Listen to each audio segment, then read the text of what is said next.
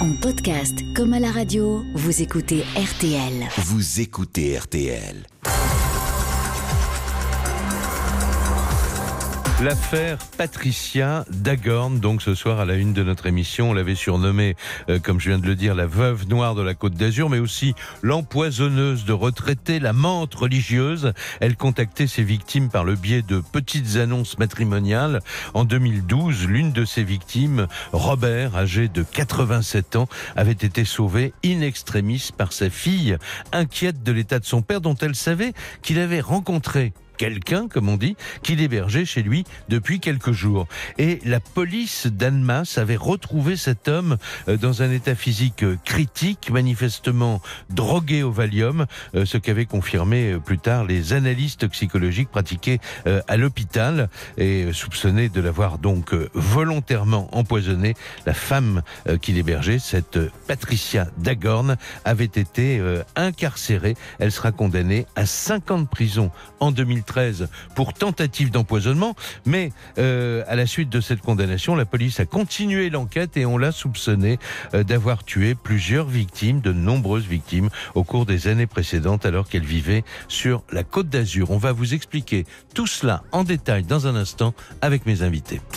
20h, 21h. Jacques Pradel sur RTL. L'heure du crime.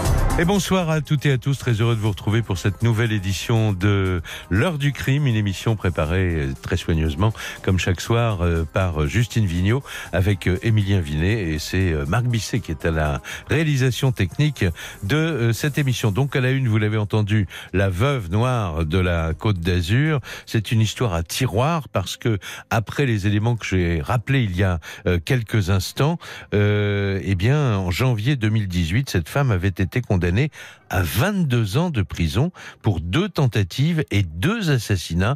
Et son procès en appel s'est terminé le 15 janvier dernier avec un verdict inespéré, en tout cas pour elle. Euh, disons aussi que depuis le début de l'affaire, elle clame son innocence. Euh, donc, euh, elle a été condamnée par la Cour d'assises des Bouches-du-Rhône à 14 ans de prison, 22 ans au premier, en première instance, 14 ans euh, en appel. Euh, elle a été condamnée pour les tentatives d'empoisonnement, mais elle a été acquittée pour les assassinats. Vraisemblablement, on va en parler avec mes invités dans un instant, au bénéfice du doute, peut-être qu'il n'y avait pas les preuves nécessaires pour une condamnation devant une cour d'assises. Alors, mes invités, eh bien, euh, Damien Delceni est près de moi, ici dans les studios d'RTL à Neuilly. Bonsoir, Damien Delceni. Bonsoir, Jacques. Euh, vous êtes journaliste, vous êtes chef des infos générales au journal Le Parisien, et vous avez suivi cette affaire Patricia Dagorn à la fois pour RTL, euh, hein à l'époque, et à l'époque, voilà, et, puis ensuite pour le pour le Parisien. Bien sûr, je reviens à vous dans un tout petit instant parce que on va raconter ensemble comment toute cette histoire a, vraiment éclaté euh, en 2012 avec un, vieux monsieur, 87 ans, que sa fille a vraiment sauvé certainement de la mort à un cheveu près.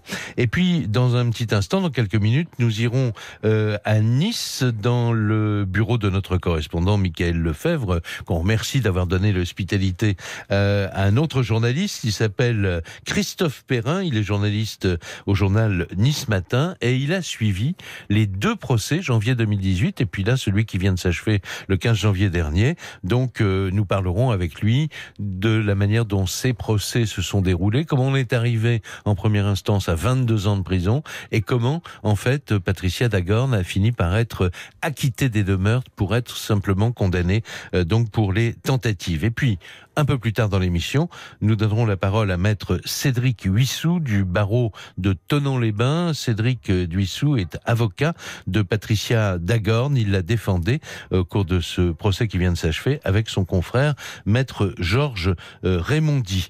Euh, nous avions évidemment contacté l'avocate de la partie euh, civile, maître Stéphanie Braganti, mais qui ne pourra pas être avec nous ce soir pour vraiment un, cas de force majeure.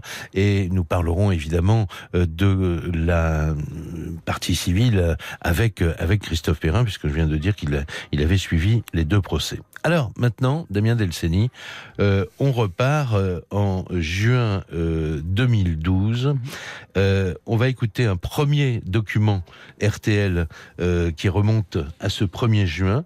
Robert, un octogénaire, séquestré par une femme, Patricia Dagon, pendant six jours dans son appartement. Il a été sauvé, comme je le disais, in extremis par l'arrivée de sa fille, enfin plus exactement par l'arrivée de la police, prévenue par sa fille. Elle était inquiète de ne plus pouvoir lui parler au téléphone et quand elle lui avait parlé, elle l'avait trouvé dans un état très très bizarre, très particulier. Euh, Robert a été hospitalisé à Annemasse et il racontait sur RTL sa mésaventure à Serge Pueyo. Écoutez ce document. J'ai eu affaire à elle pendant 5-6 jours. Elle n'arrêtait pas de demander de l'argent. quoi. Je lui avais donné 600 euros, c'était déjà pas mal. Elle en voulait toujours plus. Elle m'a drogué sans arrêt. hein. Elle mettait de la drogue dans ma boisson. Elle m'a fait tomber violemment sur le sol. Elle a tiré le drap d'un coup. Elle m'a fait tomber en, en bas du lit sur le dos. Vous avez été frappé. Des coups de pied ou des coups de poing. Ça m'a fait très mal. Vous avez vécu un enfer là pendant ces jours-là. Eh ben oui, ça, bon, et puis je suis toujours pas en forme. hein. C'est la fille de l'octogénaire inquiète du silence de son père qui a donné l'alerte. La femme escroc a été arrêtée par les policiers dans l'appartement. Elle aurait réussi à dérober 23 000 euros au vieil homme. Mais Robert a sans doute échappé au pire car son bourreau est soupçonné d'autres agressions sur des personnes âgées. D'après la police, il y en a deux qui ont laissé leur peau. Elle drogue les gens et puis après, elle enferme la personne concernée dans l'appartement. Sur la porte, elle met que la personne est absente parce qu'elle est hospitalisée. Et puis au bout de trois semaines, eh ben, deux fois, on a trouvé un cadavre. L'escroc a été mis en examen et incarcéré. Ajoutons que Patricia Dagorn a été condamnée pour ces faits le 23 avril 2013 à 5 ans de prison ferme pour vol, escroquerie et séquestration à l'encontre de Robert. Et là, Damien Delceni, on est vraiment au tout début de, de, de l'histoire. Mhm. L'em- l'empoisonneuse de la Riviera, comme on l'a appelée, euh, ça démarre sur une autre Riviera, qui est la Riviera plus suisse, Ouais. puisqu'on n'est pas très loin du lac Léman à Annemasse. Ah oui, bien sûr. Et effectivement, ça démarre donc dans ce département de la Savoie par cette découverte de ce de ce monsieur de 87 ans. Euh, donc on découvre, enfin que la police découvre euh, à moitié dénudé, euh, par terre dans sa chambre à côté de son lit, dans un état de santé. Alors il a 87 ans, il est déjà assez âgé, mais en plus il est Mhm. dans un état de faiblesse extrême. Ils ont été appelés, comme on l'a dit, par sa fille. Oui, parce qu'elle avait tenté de joindre son père, elle avait plus de nouvelles de, de Alors lui. en fait, elle l'appelait Et- tous les jours, oui, régulièrement. Donc quand au bout voilà. de deux jours, elle n'a pas eu de nouvelles de son père, elle l'a appelé. Mais elle tombe sur Patricia Dagorn, Elle en fait, tombe sur qu'elle cette ne femme connaît qu'elle pas. connaît pas, qui Ouais. lui dit écoutez voilà, je vis chez, chez votre père depuis quelques jours, il est très fatigué, il peut pas vous parler, etc. Donc plusieurs fois, elle, elle la congédie d'une certaine manière. Je crois qu'elle lui dit aussi au premier coup de fil, il est parti faire euh, faire sa petite balade. Or, euh, la fille Catherine, la fille de Ouais. Robert, sait très bien qu'à cette heure-là, son père ne sort jamais Mhm. de chez lui, quoi. Donc, euh, Donc, premier signal Voilà, d'alarme. ça hein. dure quelques jours, et puis à un moment donné, elle est tellement inquiète qu'elle finit par appeler la police locale en écoutez, allez voir parce que j'ai quand même un doute. Donc ils font cette découverte de ce, de ce monsieur dans un état de faiblesse euh, extrême, et très très vite, ils interpellent euh, Patricia Dagorn, qui vit, alors effectivement là, lui, lui-même dit 5-6 jours, enfin ça fait moins d'une semaine qu'ils se connaissent tout simplement, hein. Mhm. mais très vite, elle s'est installée chez lui, Ouais. Euh, elle a fait la cuisine, parce qu'on on en reparlera, mais c'était une de ses grandes spécialités, mais ça lui permettait Oui. aussi d'empoisonner hein. euh, et de mettre un peu de Valium dans le Mhm. plat de ses, dans le plat de ses, dans le plat de ses amis. Donc elle fait la cuisine. Lui, il est très content parce que c'est un homme qui est seul. Au départ, il trouve de la compagnie. C'est une femme qui a une cinquantaine d'années. Ouais. Donc c'est un peu une providence Et, pour lui. et c'est euh, par une par une petite annonce par une que agence matrimoniale. C'était Ah ouais, c'était sa d'accord, technique ouais. à l'époque. Elle cherchait, alors elle cherchait expressément, on en reparlera aussi, mais des gens très âgés. oui. Le plus, la plupart Oui. du temps. Elle disait voilà, Voilà, je, elle- je peux elle- être le soleil dans votre vie. Euh, euh, j'ai- J'aime les belles choses. euh, je suis la compagne idéale. hein, Voilà. Je crois qu'elle dit, Donc- je dis ça de mémoire, il, mais il se rend compte comme ça. Elle s'installe directement chez lui, c'est-à-dire que dès le premier soir, bah, elle dort chez lui, elle fait la cuisine chez lui. Mais comme il le dit aussi, très vite, elle lui réclame de l'argent. Euh, elle commence à se pencher un peu sur ses papiers, etc. Et euh, le truc, c'est que dans le même temps, elle met euh, probablement du Valium et des anxiolytiques dans euh, ce qu'il mange. Elle le fait boire, alors qu'il Ouais. ne boit pas tellement d'alcool, mais elle le fait boire. Voilà, ouais. Donc très vite, lui, il perd pied, c'est-à-dire qu'il perd, totalement, il perd conscience. Mhm. Donc effectivement, il donne 600 euros, mais on apprendra qu'elle en a volé beaucoup plus. Et plus de 20 000 euros en Ouais, 5 ce que jours, c'est quand même, quand pas mal déjà. Et donc, euh, et donc voilà. Donc cette première affaire, c'est une forme de lumière qui s'allume euh, pour les policiers en disant c'est quand même un comportement étrange. Oui, parce Et que, très vite- pardonnez-moi, il faut dire, je, je vous interromps, mais Ouais. moi je suis passionné par cette par cette affaire. Je- vraiment, euh, c'est incroyable, quoi. On se dit, mais c'est pas, c'est incroyable, mais c'est vrai, quoi. Euh, quand les policiers arrivent dans, dans l'appartement, ils croisent une femme qui descend l'escalier. C'est Patricia Dagorn. Mhm. Ils remontent avec elle, évidemment. Ils lui demandent poliment d'ouvrir l'appartement. Là, il y a des valises. Donc, cette femme s'apprêtait Mhm. à partir, peut-être parce qu'il y avait eu tous ces coups de fil avec, euh, avec sa fille. Et dans la valise, on va trouver sept fioles d'anxiolytiques, dont plusieurs intégralement vides. Et dans les analyses toxicologiques qu'on fait euh, à l'hôpital, on, on trouve des doses de Valium qui ne sont pas compatibles avec une seule prise. hein, on est bien d'accord. hein. Voilà. Alors, pardon de vous avoir interrompu, Non, mais, mais c'est d'ailleurs ce qu'on Ouais. va trouver dans, dans cette valise et dans ces valises qui va, qui va alerter les policiers parce qu'on trouve effectivement ces produits anxiolytiques, ce Valium, Ouais. mais on va trouver aussi une quantité de documents comptables, bancaires, qui correspondent à plein d'autres gens, à plein d'autres vieux monsieur euh, Ouais. qu'elle a rencontrés dans le passé. Ouais. Et c'est là que les, les policiers se disent bon, il y a quelque chose, il y a une technique, il y a une, il y a une façon de faire, il y a un mode opératoire Ouais. qui a dû déjà être reproduit. Donc elle est incarcérée et mise en examen pour cette affaire-là. Ouais. Et c'est le point de départ. Et là, on va descendre sur la côte d'Azur après, parce que c'est là qu'elle a beaucoup œuvré.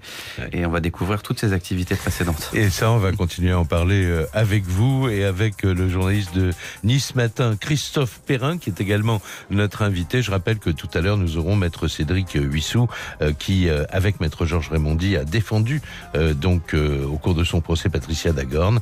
Et euh, voilà. Et donc, on va vous raconter tout ça dans le détail, mais c'est vraiment, et ça mérite vraiment le titre d'une ténébreuse affaire. RTL. Allô? Bonjour Isabelle. Bonjour Isabelle, c'est Flavie. RTL. Eh Oh non, oui. j'y crois pas. Mais écoutez, je suis. Vous pouvez pas vous imaginer le bonheur que j'ai à vous appeler pour vous dire que vous allez partir en Polynésie, Isabelle. Ouais, ça y est, je- on a tous les larmes aux yeux dans ce studio. Oh là là. RTL, on a tellement de choses à vous offrir. 20h21h, L'heure du crime. Jacques Pradel sur RTL. L'affaire Patricia Dagorn à la une de notre émission ce soir. On revient en détail avec mes invités sur euh, toute cette histoire euh, à tiroir, je disais euh, tout à l'heure, euh, avec cette condamnation à 5 ans de prison euh, en 2013 dans un premier temps pour l'affaire Robert. Et puis euh, ensuite, comme euh, nous le disait Damien Delceni, euh, les policiers vont remonter un petit peu le fil euh, du parcours de cette femme et euh, découvrir que euh, elle s'était installée depuis quelque temps euh, euh, sur euh, la côte d'Azur. Alors, on va tout de suite parler euh, de ce que les policiers ont découvert sur les activités de Patricia Dagorn sur la côte d'Azur à l'époque avec vous, Christophe Perrin. Bonsoir. Bonsoir Jacques. Euh, vous avez suivi toute cette affaire évidemment depuis le début avec euh, votre jour- pour votre journal Nice Matin et euh, ensuite vous avez assisté aux deux procès, le procès de janvier 2018 et puis celui qui vient de euh, de s'achever. Mais d'abord donc euh, cette cette enquête, elle dit quoi sur Patricia Dagorn Parce que on, découvre que cette femme est arrivée du Gers et vers euh, 2011, hein, je crois, sur la Côte d'Azur. C'est ça. En fait, elle explique qu'après 20 ans de galère, elle veut repartir à zéro. Et donc, euh, elle décide de s'installer sur la côte d'Azur, mais elle n'a pas vraiment d'argent. Et la première chose qu'elle fait, c'est qu'elle euh, s'inscrit dans une agence matrimoniale. Et avec euh, quand même un- une demande assez curieuse, c'est qu'elle elle souhaite rencontrer des, des hommes de 50 à 80 ans, voire plus. Ce qui Ouais. est quand même pas très courant. Mhm. Euh, voilà, pour une, une, une femme qui cherche l'âme sœur.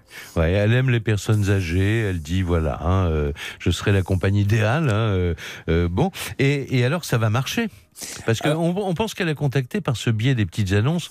Alors il n'y a pas eu 20 morts, hein, mais euh, et puis euh, rappelons qu'elle vient d'être acquittée pour pour les meurtres, hein, pour enfin en tout cas pour deux meurtres dont elle était accusée, même deux assassinats hein, pour l'accusation. Mais elle, elle a rencontré au moins une bonne vingtaine d'hommes par ce biais. Absolument. Alors, il y a deux catégories d'hommes. Il y a des, des retraités plutôt aisés, plutôt cultivés, et, bizarrement, elle rencontre aussi des SDF. Euh, alors c'est une femme qui est, qui est à 50 ans hein, quand elle arrive dans la côte, d- sur la Côte d'Azur et qui a un certain charisme, qui s'exprime euh, très très bien, qui écrit très bien aussi. Elle, est capable d'envoyer des, des lettres enflammées à, à ses futurs amants. Mhm. Et, euh, c'est comme ça, je pense qu'elle arrive à, à séduire autant d'hommes mûrs. Et, et si je, je peux me permettre euh, ce terme, en fait, son mode opératoire est toujours à peu près euh, le même, Damien, Damien Delceni. On, on, on parle de mode opératoire pour les, pour les criminels en série, Ouais, mais ouais. là, euh, Mais c'est surtout, euh, on l'appelle la veuve noire, c'est un terme qui est un peu galvaudé, on a tendance à, appeler, à, à mettre des veuves noires un peu partout, mais elle, c'est un- une vraie technique de- d'araignée, c'est-à-dire qu'elle tisse sa toile Ouais. assez vite, hein, parce que ça dure Mm. que quelques jours en général, Ouais. puis après elle empoisonne, elle pique, et elle, euh, et après- voilà. Mais, euh, mais elle fait des demandes d'argent. Euh, Mais très Enfin, vite, en fait, ouais. elle est très vite sur, sur l'argent, elle fait des demandes d'argent, elle fait des papiers où elle essaie de faire modifier un certain nombre de choses, de, de faire prendre des dispositions testamentaire, par exemple, aux personnes avec lesquelles elle vit. Elle, elle essaie de leur faire faire des, des investissements. Elle change les, les, elle peut changer les signatures de comptes bancaires, faire des procurations, etc. Enfin, et tout ça se passe dans un trait de temps euh, très rapide, c'est-à-dire qu'elle perd pas de temps. Hein. Euh. Elle met pas six mois, un an à, à se mettre à se mettre en route. Au bout de quelques jours, elle commence déjà à travailler sur le sur les comptes bancaires. Et alors, Christophe Perrin, euh, on change de braquet, si j'ose dire, dans, dans l'enquête lorsque les policiers découvrent, vous avez parlé d'un SDF, justement, un SDF, euh, ou euh, très proche, en tout cas un homme qui, qui a, comment dire, qui, qui vit dans la marge, quoi, qui s'appelle Michel Kneffel, est décédé dans des circonstances assez troubles. On va revenir là-dessus avec vous dans un instant. Et puis, il détecte également une deuxième mort euh, que l'accusation va considérer comme suspecte, celle de Francesco Filippona, et ce qui va valoir donc euh, à Patricia Dagorn euh, d'être mise en examen pour assassinat. Absolument. Alors le problème avec Francesco Filippone, c'est que ce, cette personne qui avait 85 ans, qui a été retrouvée euh, décédée dans sa baignoire alors qu'il ne prenait plus de bain depuis quelques années, hein, il, il Oui, parce qu'il avait du mal à se mou- d'enjamber mouvoir. euh, oui. Mhm. sa, sa baignoire. Ouais. Euh, malheureusement, euh, une aide ménagère a, a- a trouvé cette mort suspecte. Elle a alerté les autorités et finalement, ce, cet homme sera, sera incinéré. Il n'y aura pas de suite euh, judiciaire. Donc euh, impossible de faire des analyses toxicologiques, par exemple. Absolument. Alors cette mort est évidemment suspecte, mais c'était très compliqué pour l'accusation d'apporter les preuves, les preuves d'un crime. Oui. Mhm. Pour Michel Kneffel, c'est un peu la même chose, c'est-à-dire que c'était un homme qui, qui avait une santé très très fragile, qui était alcoolique. Et donc, euh, on, il est, on, on sait, euh, d'après les investigations, qu'il a été enfermé plusieurs heures avec de l'alcool et des médicaments Dans une chambre d'hôtel. hein, dans une crois, chambre oui. d'hôtel Mhm. et que Patricia l'a retrouvé vers 23 heures bah, décédée.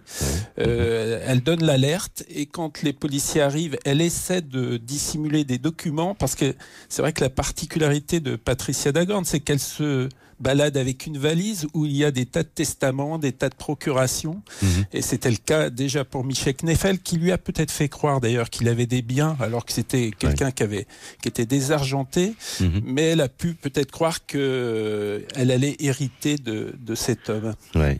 Et c'est comme ça donc que le, le dossier judiciaire se euh, se constitue, s'enrichit, que euh, les policiers euh, euh, enquêtent. C'est c'est le SRPJ de, de Nice qui enquête. euh, Alors oui, la, brigade criminelle du Mm. SRPJ de Nice enquête, mais euh, le problème c'est que il reprend des dossiers qui sont qui sont en sommeil. Et vous savez très bien que dans une enquête judiciaire, quand il y a des actes euh, essentiels qui ne sont pas faits dans les 48 euh, premières heures, c'est très compliqué de rattraper euh, ce genre d'erreur. Mhm. Voilà, alors euh, dans un petit instant, on va faire une pause là tout de suite, et puis on, va vous retrouver, euh, vous, euh, Damien Delceni. Euh, on va parler avec Damien Delceni d'un témoignage qu'il avait recueilli en 2013, donc euh, largement d'abord après l'affaire Robert, ce que j'appelle l'affaire Robert, et quand même largement avant euh, le procès de, de 2018. Et puis euh, avec euh, avec vous, euh, Christophe Perrin, on parlera de ce procès de janvier 2018, euh, à l'issue duquel elle avait été condamnée à 22 ans de réclusion. L'heure du crime. Jacques Pradel, Jusqu'à 21h sur RTL. Pour l'instant, nous sommes en compagnie de Damien Delceni, euh, chef des infos générales au journal Le Parisien, et Christophe Perrin, euh, journaliste au journal Nice Matin. Tous les deux ont suivi, évidemment, depuis le début, l'affaire Patricia Dagorn dont nous parlons euh, aujourd'hui. Pourquoi on en parle aujourd'hui? Parce que, euh, je l'ai rappelé en début d'émission, le 15 janvier euh, dernier, c'est tout, tout récent, euh, cette femme qui était, qui avait fait appel de son jugement, qu'il avait condamné à 22 ans de réclusion pour assassinat et pour tentative de euh, d'empoisonnement, a été acquittée pour les assassinats ou les tentatives euh, donc, euh, euh, mais pas pour les tentatives donc d'empoisonnement, puisque là elle a été condamnée à peine maximum, je crois, en la matière. euh, 14 ans. hein, 14 ans. Alors, on en parle donc avec vous et avec Christophe Perrin. Tout à l'heure, dans quelques minutes, nous aurons, évidemment, nous donnerons la parole à la défense. Je rappelle que, un, Patricia Dagorn a toujours clamé son innocence. Elle dit que c'est une erreur judiciaire, que personne n'a rien compris, qu'elle est totalement innocente de tout cela. Puis on parlera d'elle, on parlera de cette femme qui a eu un parcours extrêmement chaotique euh, également.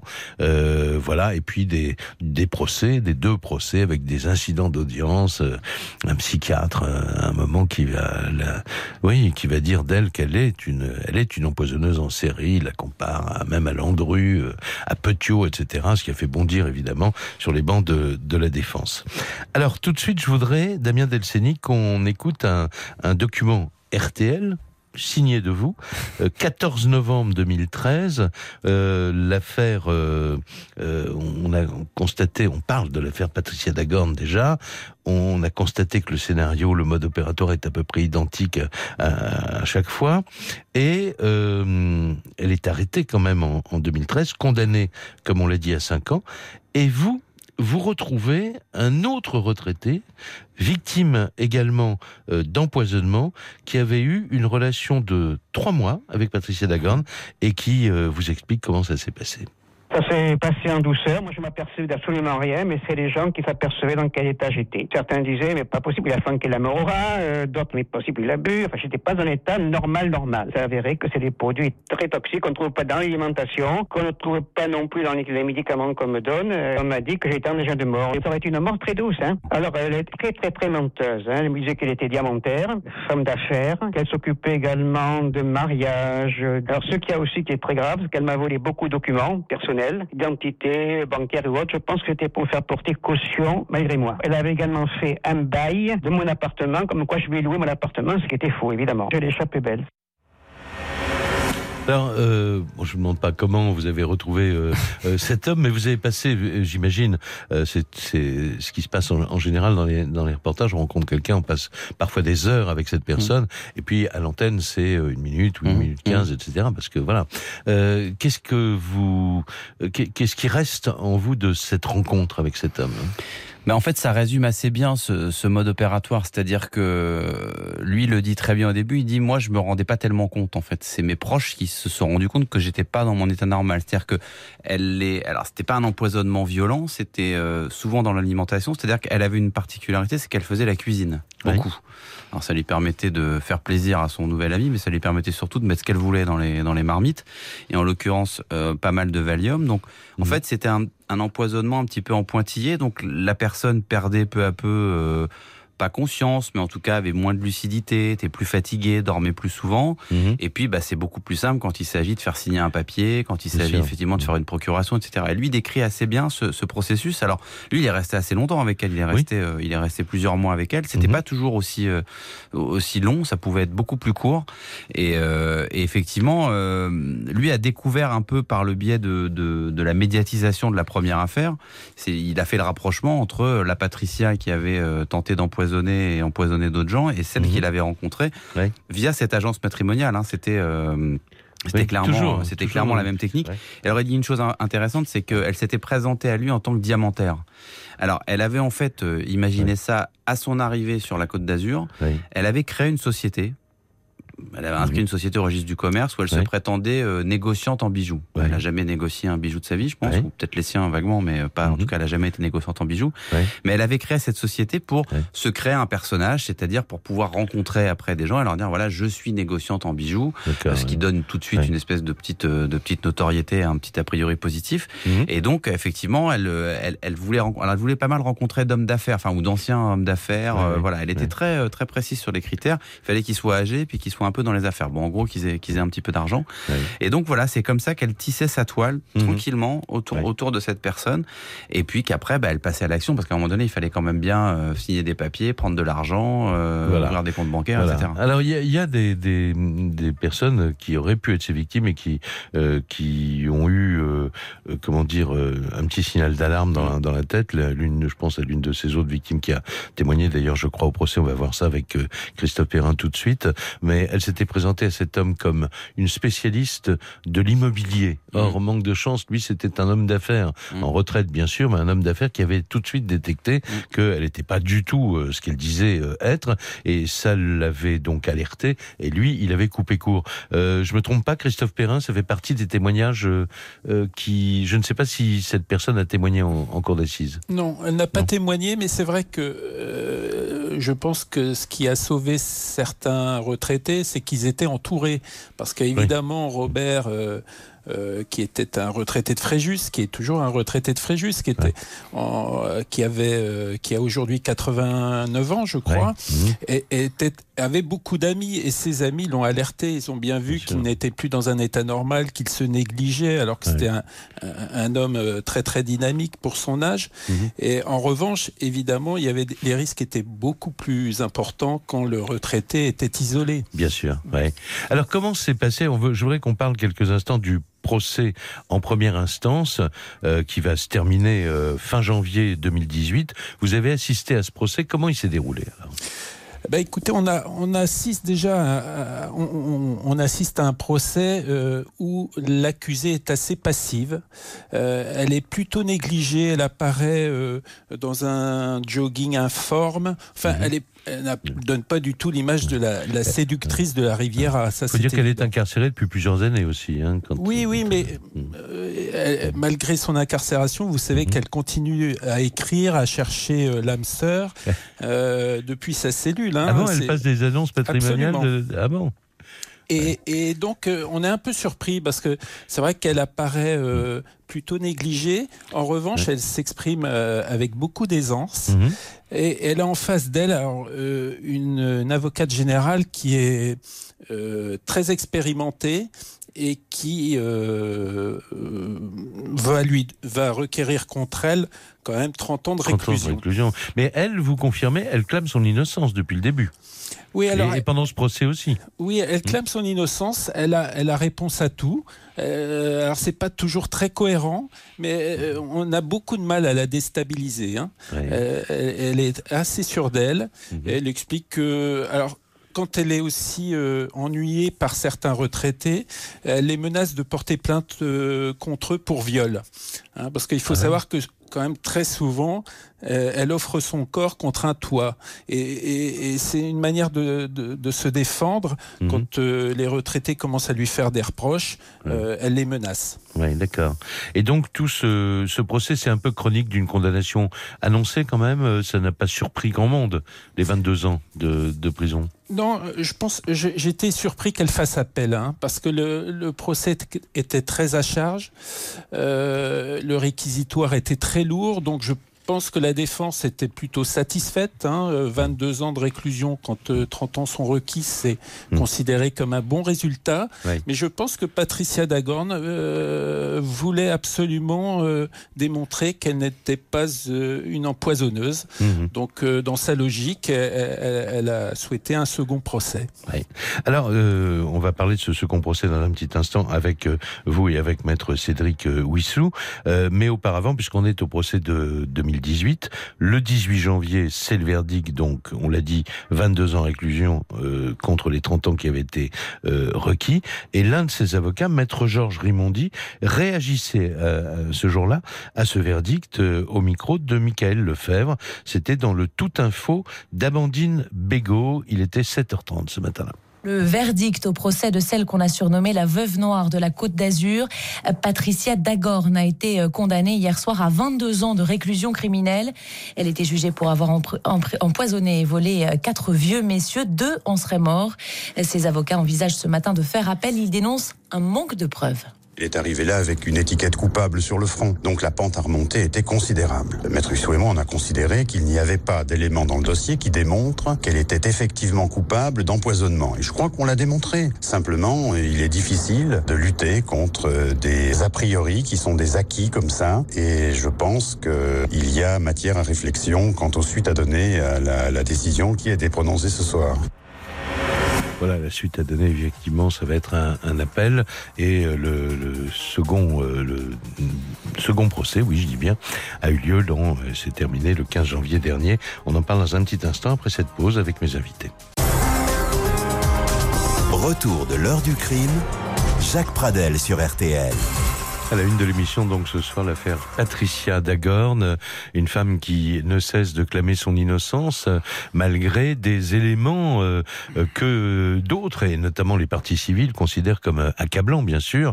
Alors, on va parler de ce deuxième procès. On va continuer à en parler avec Christophe Perrin, mais tout de suite, je voudrais qu'on prenne en ligne maître Cédric Huissou, euh, donc du barreau de Tonon-les-Bains, l'un des deux avocats avec maître Georges Raymondi de Patricia Dagorn. Bonsoir, maître. Bonsoir. Alors, donc, on va, partir de là. Donc, en fait, euh, euh, Patricia Dagorn euh, conteste l'intégralité des faits qu'on lui reprochait. Euh, vous avez plaidé, d'ailleurs, je crois, avec votre confrère, l'acquittement.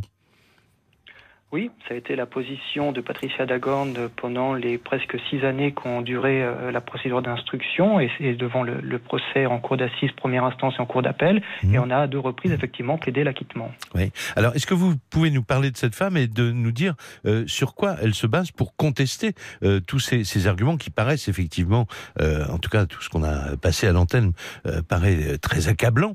Que, quelle est sa vision des choses et quelle est sa version des choses et donc la vôtre? Puisque vous la défendez sa version des choses, c'est de dire qu'à aucun instant on n'a voulu attenter à la vie ou à la santé de ces hommes. Mais au-delà même de ce positionnement, ce qui était attendu de la cour d'assises, c'était de faire une analyse juridique mmh. et de statuer sur la base d'un dossier euh, qui lui était soumis et qui, en l'occurrence, était fait d'une manière qui ne permettrait pas non seulement de rapporter euh, les preuves de sa culpabilité, mais même de véritablement établir un caractère suspect aux deux décès euh, qu'on lui a imputés. C'est-à-dire donc pour vous, par exemple, puisqu'on en a dit un, mot de ces deux décès, euh, cet homme qu'on a retrouvé, euh, qui a été retrouvé par Patricia Dagorn, donc euh, mort dans cette chambre d'hôtel, qui était quelqu'un apparemment d'assez marginal, et puis cette autre personne dont le corps a été incinéré après la mort. comment il y a une telle différence Enfin, sur quoi se base l'accusation, par exemple? Pour suspecter euh, très largement euh, une tentative d'assassinat réussie. En, en l'occurrence, c'était bien là la difficulté, c'est que dans ce dossier, on est parti d'un résultat supposé. On est parti du principe que Patricia Dagorn était coupable de tout et qu'il fallait à tout prix le démontrer, y compris en essayant de donner à certains éléments un sens qu'ils n'en avaient pas ou essayer de, de, de démontrer ce qui n'était pas démontrable. Et c'est bien là le problème de, de ce dossier, c'est qu'on l'a instruit à l'envers. Mmh. Alors qu'à l'inverse, si vous prenez les éléments, vous constatez que dans les deux cas, ces décès ont fait l'objet de certificats médicaux par des médecins qui ont attesté de leur caractère naturel mmh. et que même après coup, les experts qui se sont penchés tant sur les dossiers médicaux que sur les différents constats ont pu établir que ces morts pouvaient parfaitement être des morts naturelles. Peu, peu avant l'ouverture du dernier procès, celui de, euh, qui s'est achevé le, le, 15 janvier dernier, vous, vous disiez euh, à la presse, je ne sais plus si c'était à l'AFP ou à, à, un journal, que euh, elle avait hâte de pouvoir s'expliquer. Euh, comment s'est-elle expliquée? Son innocence, elle l'a clamée pendant six ans, par de longs courriers, par de longues explications, et euh, y compris si on lui a reproché certaines incohérences, euh, je crois qu'on peut dire qu'elle a été cohérente dans ses incohérences, c'est-à-dire qu'elle a toujours répété ce qu'elle estimait avoir vécu sans en démordre, que ce soit devant le juge d'instruction ou devant la cour d'assises.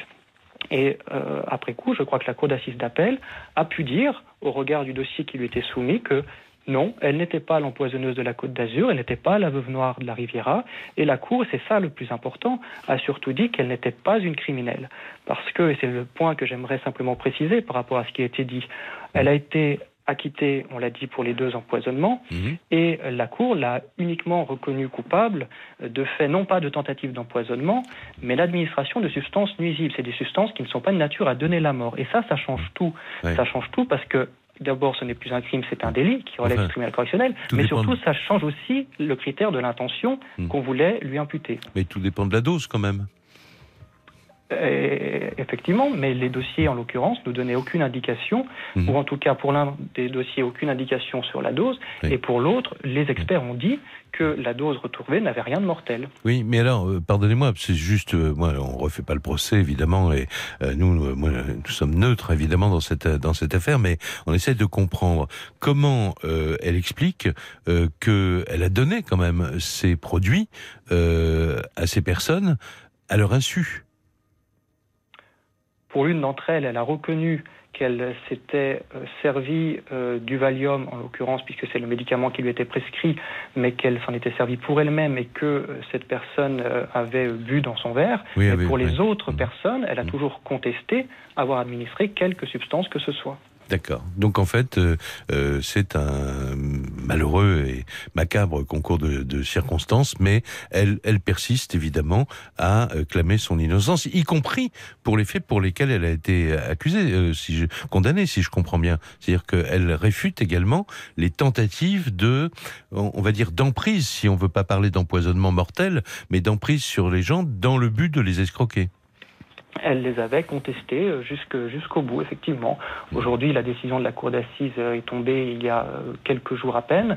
Donc il y a évidemment maintenant un, un travail à faire sur, sur elle-même pour qu'elle le comprenne aussi pourquoi cette décision a été rendue dans ce sens-là. Oui. Mais oui, elle aura clamé son innocence jusqu'au bout. Dernière question, maître, avec votre confrère, maître Raymondi, euh, ce verdict vous satisfait quelque part?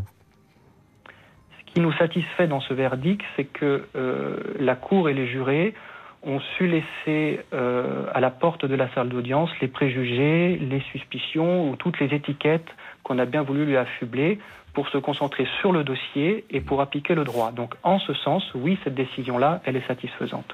Et le doute a profité donc à l'accusé, puisqu'on se plaint quelquefois que ce ne soit pas le cas à chaque procès. Dont acte, vous avez raison de le souligner. Je vous remercie beaucoup, merci infiniment hein, d'être intervenu dans l'émission, de nous avoir donné votre, votre éclairage. On continue l'émission, une pause tout de suite, euh, un petit peu de musique, et puis ensuite euh, nous retrouvons euh, Damien Delceni et euh, Christophe euh, Perrin pour la suite de l'émission. Jusqu'à 21h sur RTL, Jacques Pradel, l'heure du crime. Et puis la musique adoucit les mœurs, comme on dit, n'est-ce pas, Damien Delceni? Dans un petit instant, on va revenir avec vous. C'est mieux que le Valium. Oui, on va revenir avec vous euh, sur le, le parcours de cette femme, parce que c'est vrai aussi que, euh, bon, euh, c'est sûr que si on, la presse est unanime, euh, on a entendu son avocat, euh, l'un de ses deux avocats, mais enfin, euh, si on lit euh, tout ce qui a été publié sur cette femme, c'est vraiment, euh, euh, bon, euh, l'empoisonneuse, et la, la- la femme, euh, à la limite un peu diabolique et tout. Elle a vécu, alors c'est pas pour lui chercher des excuses, Non, mais ça c'est pour explique beaucoup de choses. éclairer voilà les choses. On va parler avec, avec vous de son passé et de ce qu'elle a euh, vécu dans sa jeunesse et euh, dans sa donc, quelques années après avec son ancien mari. Euh, D'abord, nous revenons euh, à Nice.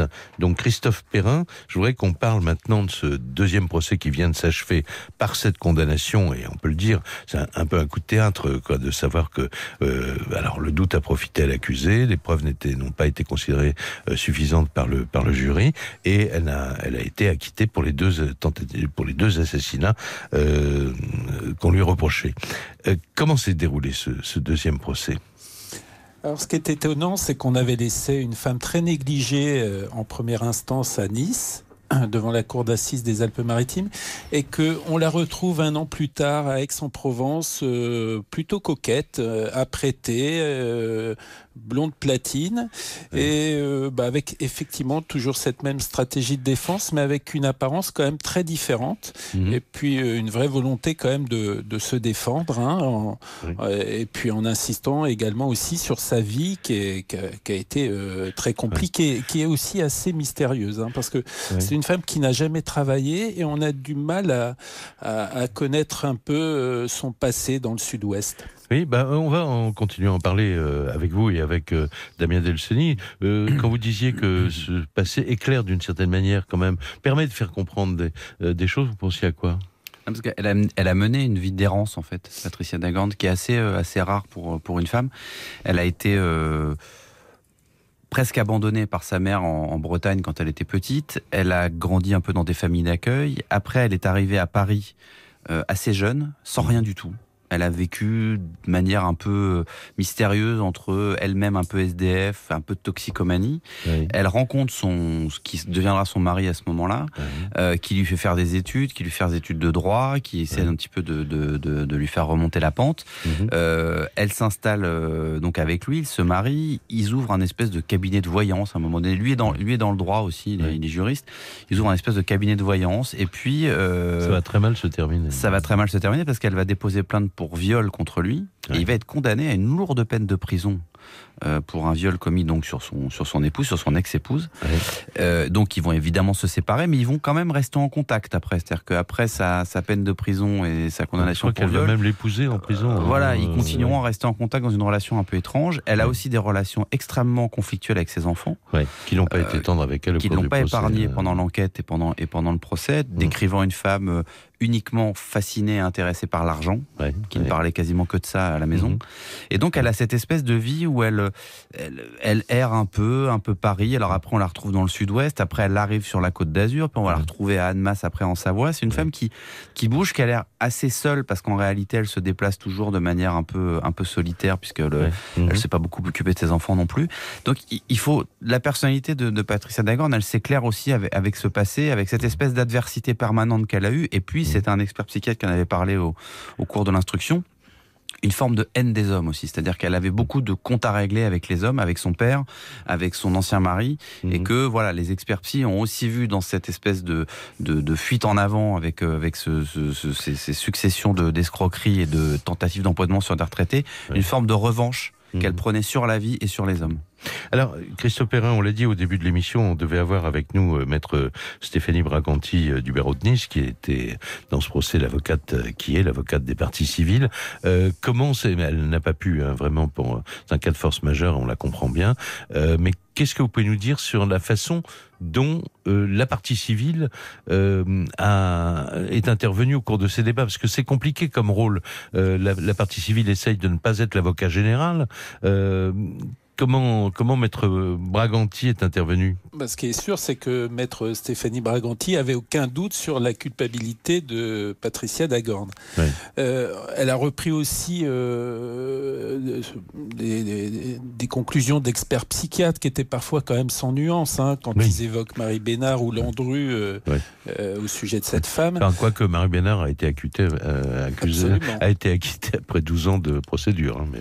Alors, en revanche, elle a beaucoup insisté euh, sur la vulnérabilité hein, des, des, Des proies de ouais. Patricia Dagorn, parce que c'est vrai qu'elle ne choisissait pas ses hommes euh, au hasard. hein. Ouais. Euh, Voilà, donc, bon, pour elle, évidemment, ça méritait condamnation. Mhm. Euh, elle pouvait aussi s'appuyer sur euh, deux, deux victimes. euh, euh, non seulement vivantes, mais avec, euh, avec euh, une vraie vivacité d'esprit, malgré leur âge. Qui sont venus témoigner, qui, ont raconté té- les Ouais, relations qu'ils avaient eues avec et elle. qui n'étaient ouais. pas du tout dans, avec un esprit de vengeance, hein, qui avait beaucoup de recul par rapport aux faits, Mhm. qui n'étaient pas là pour ac- accabler Patricia Dagorn, Ouais. euh, parce qu'ils avaient aussi conscience que cette femme avait un passé très compliqué. Mhm. Mais n'empêche, Robert et, et Ange, hein, pour reprendre leur prénom, euh, s- avaient bien conscience qu'ils avaient été empoisonnés.